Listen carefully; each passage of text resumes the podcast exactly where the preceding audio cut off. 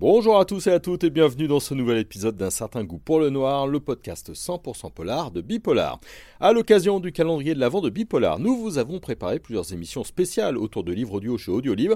Aujourd'hui, on vous parle des Ténèbres et la nuit de Michael Connolly, lu par Caroline Klaus. Le livre vient de sortir sous format audio et papier et on y retrouve pour la quatrième fois l'enquêtrice Renée Ballard qui, en quelque sorte, prend la suite d'Harry Bosch pour nous en parler, nous avons demandé à un spécialiste du polar, Gabriel Laurenceau, libraire à la librairie Minotaur à Chambéry. Gabriel, bonjour. Bonjour. Alors, euh, dès sa sortie, hein, début euh, décembre, tu as écouté Les Ténèbres et la Nuit, la version audio. Est-ce que tu peux nous planter un petit peu le décor de ce roman? Oui, effectivement, c'est un livre absolument parfait pour la saison parce qu'il se déroule quelques jours avant la fin de l'année à Los Angeles. On est quelques jours, quelques heures avant le nouvel an 2021, et là, on a une scène de crime. Un garagiste a été tué, il était couvert de dettes et sa mort est tout sauf accidentelle.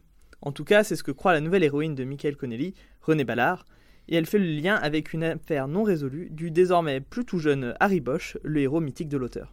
Michael Connolly, euh, c'est toute une carrière, hein, c'est plus d'une quarantaine de, romans, c'est toujours le même plaisir euh, à lire un nouveau roman de Michael Connolly Oui, en fait, chacun de ces livres, c'est un peu un cadeau de Noël. Donc là, on est au 26e roman pour euh, Harry Bosch et le quatrième déjà pour René Ballard. Euh, on adore retrouver ces personnages. Bosch est à la retraite, mais il aide bien volontiers René dans sa nouvelle enquête.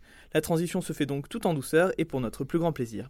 Et puis bon, il y a l'ambiance, on a parlé de la fin d'année, mais en plus, euh, René adore travailler de nuit, et si possible, toute seule. D'ailleurs, elle ne se contente pas de cette affaire, puisqu'elle aide aussi ses collègues sur d'autres délits, notamment l'unité de crimes sexuels de son commissariat, tout ce qu'il faut pour passer un bon moment en somme. On entend le plaisir hein, que tu as eu à retrouver les personnages et l'ambiance. Oui, mais pas seulement. C'est toujours un bonheur de lire un roman de Connelly, mais il a su s'inscrire dans notre époque. Évidemment, son intrigue est en 2020, mais il a aussi bien intégré l'ambiance Covid entre deux vagues de virus, le manque de moyens de la police, le découragement des fonctionnaires, etc. Et dans ce marasme, Ballard apparaît comme une lumière. Elle est déterminée et fonceuse, et un peu tête de mule aussi. En tout cas, la version audio, lui rend bien hommage et ça a été un plaisir de l'écouter. Merci beaucoup Gabriel. Hein. Donc on rappelle euh, Les Ténèbres et la Nuit de Michael Connolly, lu par Caroline Klaus.